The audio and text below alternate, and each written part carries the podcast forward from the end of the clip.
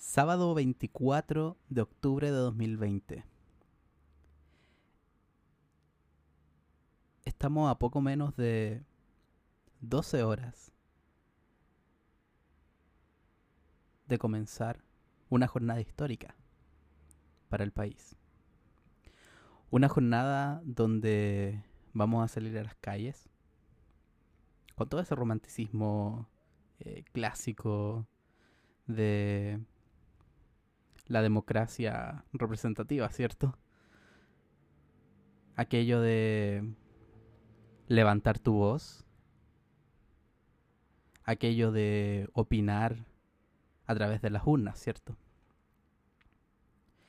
Pero mañana es un día distinto, diría yo. Mañana no vamos a elegir necesariamente representantes, personas del mundo político que nos representen, sino que vamos a elegir finalmente el camino que vamos a seguir durante estos próximos dos años y el camino que va a llevar este país finalmente en los próximos, quién sabe, 20 o 30 años más. Mañana 25, mañana domingo 25 de, de octubre de 2020 es el plebiscito, el plebiscito constitucional, donde vamos a tener la opción de elegir entre apruebo o rechazo un proceso constituyente. Y tenemos la opción de decidir qué órgano va a redactar esa constitución. Si un órgano constituyente mixto, donde la mitad serán representantes que ya existen en el Congreso y la otra mitad serán constituyentes que elegiremos democráticamente el próximo año y la otra opción, que es eh, la Convención Constitucional, donde el 100% de las personas que participarán en la redacción de esa nueva constitución serán electas popularmente. No olvidar también que esta última opción, la Convención Constitucional, será la única paritaria, un hecho histórico para Chile y para el mundo. Este sábado tengo mucha ansiedad. En realidad he tenido mucha ansiedad durante toda la semana. Eh, apenas me he podido concentrar en el trabajo, en los estudios, en las cosas que he hecho, no sé, por los videojuegos. Y estoy constantemente pensando en qué ocurrirá mañana, qué ocurrirá este domingo histórico Domingo que por dos hechos va a ser histórico. Ya lo es, porque el año pasado, hace un año, ese 25 de octubre de 2019, salimos a marchar y salimos en la marcha más grande en la historia actual de Chile. Hecho que también ocurrió en distintas regiones del país. No tan solo hay que mirar la capital, no tan solo hay que mirar la Plaza de Dignidad. Obviamente hablo desde ahí porque esa es mi realidad y esa es mi experiencia.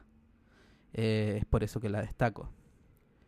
Tuve la oportunidad, eh, un poco arrancándome también, eh, de salir ese día a la calle, de intentar llegar a la Plaza de Dignidad y justamente logré llegar caminando desde el metro Las Rejas porque el transporte ya no daba más. Las marchas locales iban comenzando desde mucho antes de ese sector. Y pensando en que quizás, quizás podría tomar una micro que me acercara más a Plaza Dignidad, ese 25 de octubre de 2019 tuve que caminar muchos kilómetros. Yo creo que ha sido una de las grandes caminatas que he hecho eh, en toda mi vida y, fue hermoso. Fue hermoso ver lo que ocurría, ver cómo esa emoción, ese, ese malestar, esa rabia, ese entusiasmo, esa esperanza también, esa creatividad, se veían plasmadas en las calles. Por eso somos muchas personas. En ese momento éramos más de un millón de personas. Y en cada esquina uno se encontraba las diversas realidades que, que se viven en este Chile.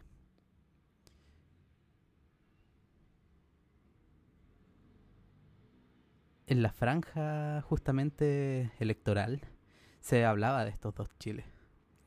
Se hablaba, no sé, pues pensemos en el Chile de las abortistas y en el Chile de los provida, por ejemplo. De los provida que se hacen operaciones extrañas o tienen apendicitis. Algunas personas, por ejemplo. Como denunció en algún momento una ministra que eh, tuvo que salir del cargo, del cargo político por decir esas cosas. Qué gratuito. Qué gratuitas esas, esas acusaciones constitucionales por dichos. Y qué impune han sido los cargos políticos durante este periodo, donde se han escondido cifras. Estoy pensando en el exministro de Salud. Donde se ha manipulado la información que se nos entrega.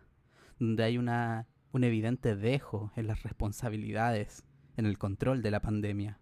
Donde se tomaron opciones que fueron nefastas para la ciudadanía. Que costaron muchas, muchas miles de muertes y que van a seguir registrándose, porque la estrategia no ha cambiado. Ese Chile es el que queremos dejar atrás, con la esperanza de ese 18 de octubre de 2019, con la esperanza de esa gran marcha del millón, ese 25 de octubre de 2019. Un año después, como dice un, una propaganda, vamos a salir a una nueva marcha masiva. Y vamos a ir a votar por nuestra opción. Y es curioso, porque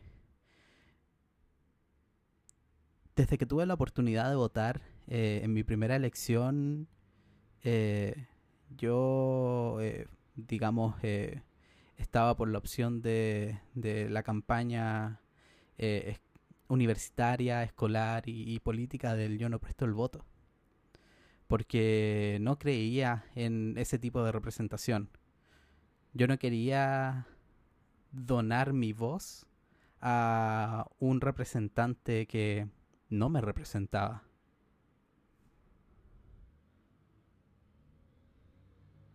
Que es ese, el, el método de organización finalmente, de representación, de democracia que tenemos en este país.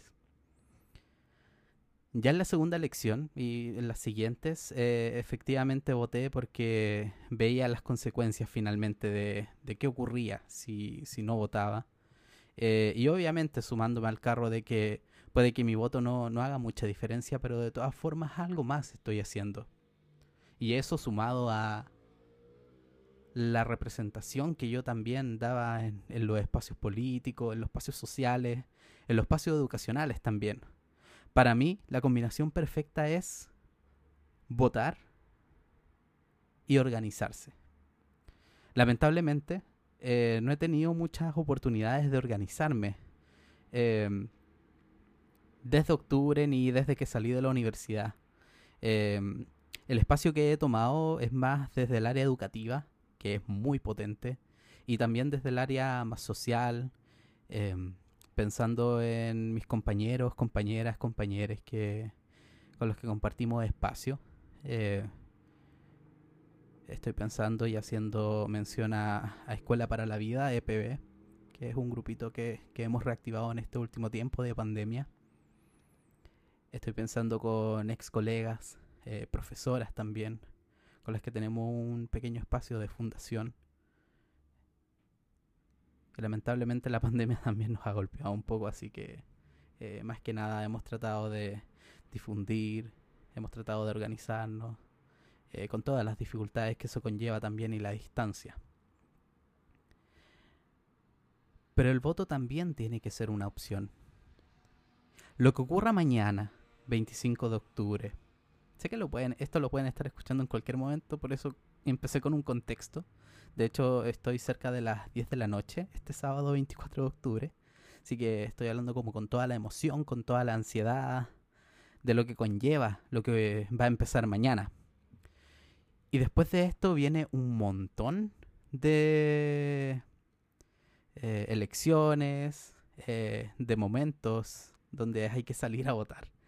Eh, pienso en las presidenciales que van a ser ya muy pronto, si no me equivoco, el, próximo año, a fin de año.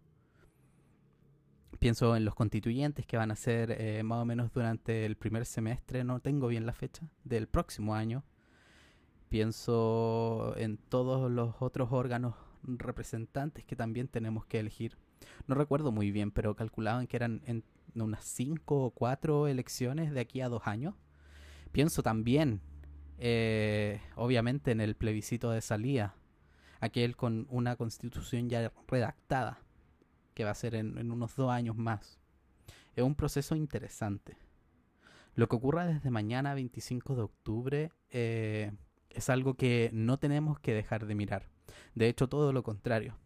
El trabajo y la dedicación que le hemos dado desde todas nuestras trincheras, ya sea desde lo social, lo político, desde la salud, la educación, desde nuestros trabajos, desde nuestros grupos de amigos, amigas, desde cada uno de nuestros frentes, ese trabajo y esa dedicación que hemos hecho para la prueba de la Convención Constitucional tienen que seguir fuertes y potentes desde el día lunes 26 de octubre.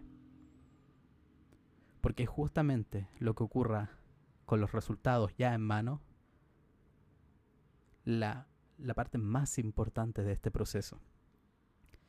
Se nos vienen no solo eh, los, los les constituyentes, vamos a decir, eh, sino que también se nos viene como la forma en que va a ser, si bien esto ya está en gran medida como decidido, hay varios temas que aún están pendientes.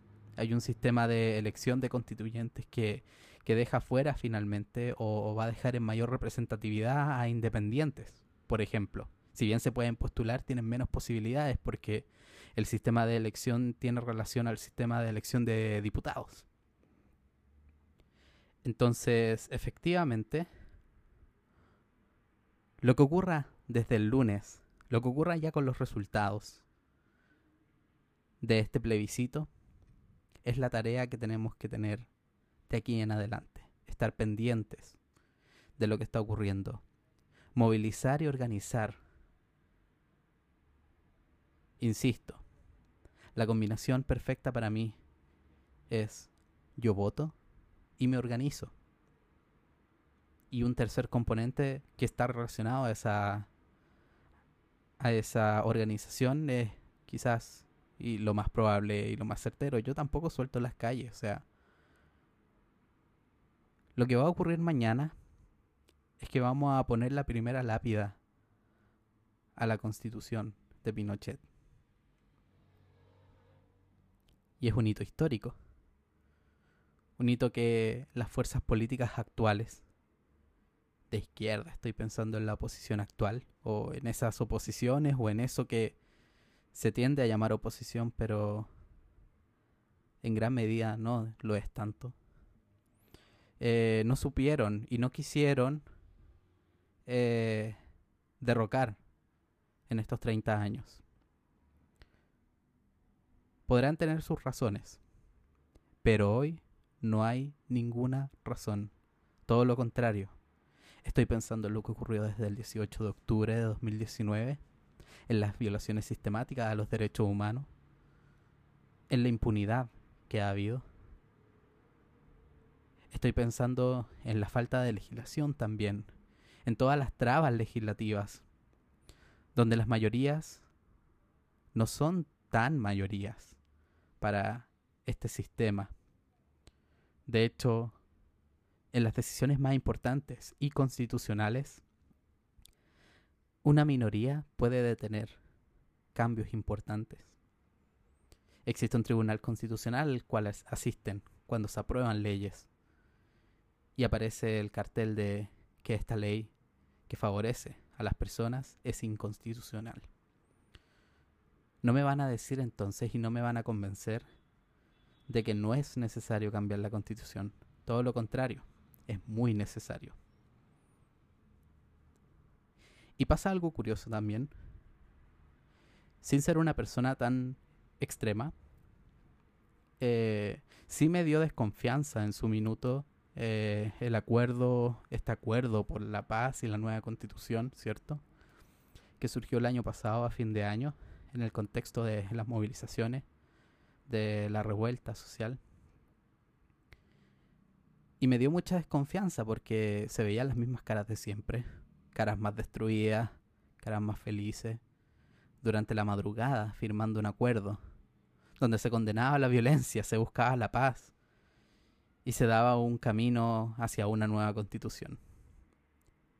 A mí eso me dio mucha desconfianza. Y la verdad es que me sigue dando desconfianza. Pero si es que es posible abrir una puerta, bueno, vamos a abrir esa puerta. Quizás le podemos quitar los marcos a la puerta para que entren más personas. Y le damos adelante.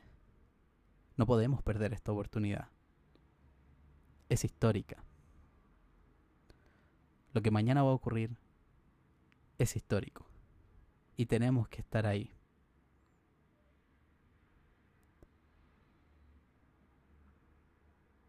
La verdad es que estoy muy ansioso. Ya lo dije y lo quiero repetir. Quiero estar pendiente de todas las cosas que ocurren. Del minuto a minuto. Quiero ir y votar temprano. Quiero tener mis redes sociales activas. Estaré viendo y escuchando medios independientes. No me interesa ver las noticias. A lo más CNN. A lo más. Pero me interesa estar ahí. Con los medios independientes. Con esas personas que han sido marginadas de la labor periodística. Estoy pensando en La voz de los que sobran. Estoy pensando en medios internacionales como Telesur, por ejemplo donde semana a semana vemos cómo carabineros y militares impiden la labor periodística. En esto que llamamos democracia y que parece no serlo. De hecho, en este momento se escucha un helicóptero. Algo que desde hace un año es normal. Un toque de queda que parece normal. Una impunidad que parece normal.